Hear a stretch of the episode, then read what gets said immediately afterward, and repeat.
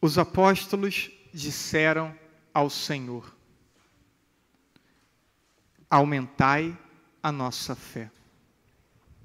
Jesus educou os discípulos para é, buscarem permanentemente crescer na fé, acreditar e confiar cada vez mais nele, a fim de edificar a própria vida sobre a rocha. Jesus mostra, por meio da imagem é, da árvore, a força da fé. A pessoa que confiar em Jesus, recebê-lo em seu coração, permitir que a vida seja transformada por Ele, tornar-se-á capaz daquilo que humanamente é impossível. Por quê? Porque Deus mesmo passa a agir na pessoa, assim como fez nos apóstolos. Esse mes esses mesmos que agora ele diz: se tivesses fé pequenina como um grão de mostarda, depois estarão realizando milagres em nome de Jesus. Por quê? Porque aprenderam a confiar, porque aprenderam a, a receber Jesus em seus corações, porque aprenderam a ser transformado pela graça de Deus. E é bonito o pedido que dirigem ao Senhor. Os discípulos não pedem bens materiais, os discípulos não pedem privilégios. Os discípulos pedem a graça da fé. Pede que a, a fé possa iluminá-los e orientá-los ao longo da vida. Eles entendem aquilo que deveria ser pedido a Jesus. Pedem a graça de reconhecer a Deus de poder estar em, íntima relação e união com Deus, recebendo de Deus os dons, inclusive a coragem, o amor e a esperança. Depois, ouvimos ainda no Evangelho uma segunda imagem. Uma imagem é, própria do seu tempo, da relação entre é, os, os senhores e os seus servos para dizer que o servo tinha que ser totalmente submisso e disponível ao seu Senhor. E Jesus usa essa imagem para mostrar como deveria ser a nossa relação com Deus.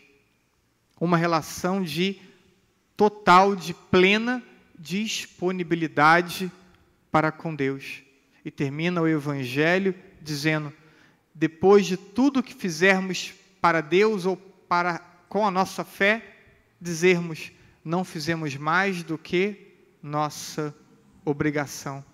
Não buscar o mérito e o reconhecimento humano por aquilo que não deixa de ser nossa obrigação de criaturas, de discípulos, de filhos de Deus.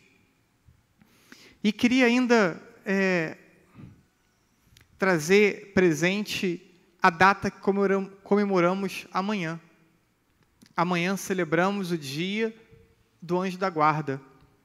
Uma data que passa despercebido. A criança nasce e os pais ornam o seu quarto, o seu berço, com um monte de imagem de anjinho. As crianças vão crescendo um pouquinho, aprendem a falar e vão aprender as primeiras orações. E as primeiras orações que as crianças aprendem com frequência é a oração do anjo da guarda. Mas depois os anos vão passando, as crianças vão esquecendo, e os pais também. É, parece que já não alimenta mais aquela devoção, porque é uma devoção que, para muitos, parece ser infantil. Parece que a devoção ao anjo da guarda é uma devoção infantil. Mas não. Quero dizer, é, Deus nos concede para cada um de nós um anjo da guarda, que não dura só o tempo de nossa infância, dura toda a nossa vida. E somos chamados a não abrir mão desse auxílio, desse presente que Deus nos concede, mas cultivar proximidade com o nosso anjo. É um anjo para cada pessoa, Portanto, cada um de nós ganhamos esse presente de Deus. Na Sagrada Escritura, não faltam passagens bíblicas que falam dos anjos. Destaco uma em Êxodos, capítulo 23, versículos de 20 a 23. Lá, Deus fala com Moisés e diz a Moisés que concede para ele um anjo, para que possa acompanhá-lo, para que possa estar sempre ao seu lado. Mas cabia a Moisés tomar consciência desse dom que Deus já havia lhe dado e então aprender a se relacionar com o seu anjo e, sobretudo, escutá-lo, para que o anjo pudesse então conduzi-lo no cumprimento da vontade de Deus. O que adianta Deus nos dar um anjo para que caminhe ao nosso lado se nós o ignoramos? Se nós não aprendemos a tratá-lo? Se nós não recorremos a ele? Cabe ao nosso anjo nos consolar em momentos difíceis, nos dar é, discernimento, nos auxiliar no discernimento para as nossas decisões. Cabe ao anjo nos proteger de situações difíceis, mas ele não pode decidir por nós, nem pode se impor a nós, nem interferir diretamente na nossa liberdade. É preciso uma certa sensibilidade espiritual para cultivar a proximidade com Ele e, e também adquirirmos com essa sensibilidade percepção da presença e da ação dele em nossa vida. Muitos santos relatam a sua devoção aos anjos. Santo que eu cito com frequência, São José Maria Escrivá, é, teve justamente no dia do anjo da guarda o entendimento da missão que Deus havia escolhido para ele. E nesse dia marca a fundação do Opus Dei e o início da pregação dele sobre a santidade na vida cotidiana. Duas realidades que caracterizam a vida desse santo. E o santo relata em tantos textos como que ele é, trata de modo pessoal é, e de modo pleno de cumplicidade a relação com o seu anjo. O nosso anjo deve ser tratado como um amigo, um amigo próximo, íntimo, e ele está, repito, permanentemente ao nosso lado. Capta é, profundamente nossas intenções. E aqui faço um parênteses: não só o anjo da guarda, tem anjos bons e anjos ruins. Então, também os anjos ruins, também os demônios, é, eles têm as mesmas capacidades do anjo da guarda. Um para o bem, outro para o mal. Então, é, seja o anjo bom, seja o anjo mau, eles captam nossas intenções. Eles não sabem diretamente o que pensamos, mas por meio de nossos semblantes, nossas reações, captam, repito, né? o que temos como intenção, desejos, pedidos. E eles têm o poder de influir em nossa imaginação.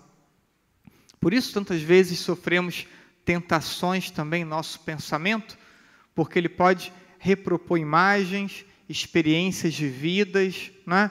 situações que vimos, que, enfim, que, que estão ali de alguma forma né, arquivadas em nossa memória. Então, ele pode influir em imaginações, suscitando imagens, recordações e impressões. E desse modo, nos indicar caminhos. Os anjos bons, caminhos bons, os anjos maus, caminhos maus. E por isso vencemos a influência dos anjos maus, fazendo crescer a influência do anjo bom, do nosso anjo da guarda. Vejam, né?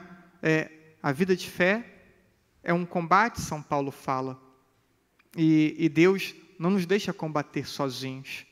Sabe da ação dos demônios, sabe é, do empenho deles em fazer com que a gente saia do caminho, que a gente se afaste de Deus. E por isso Deus concede para nós um guardião, para que não estejamos sozinhos em nenhuma de nossas lutas. Nunca nos sentiremos só se valorizarmos este importante amigo e auxiliador que Deus nos deu. E quero terminar convidando todos a ficar de pé e a rezarmos juntos essa oração que rezamos talvez tantas vezes na infância, que talvez ensinamos nossos filhos e netos, mas que talvez não rezemos com frequência. Portanto, rezemos juntos. Santo anjo dos meu zeloso guardador, se a ti me confio, a piedade divina sempre me rege, me guarda, me governa, me ilumina. Amém.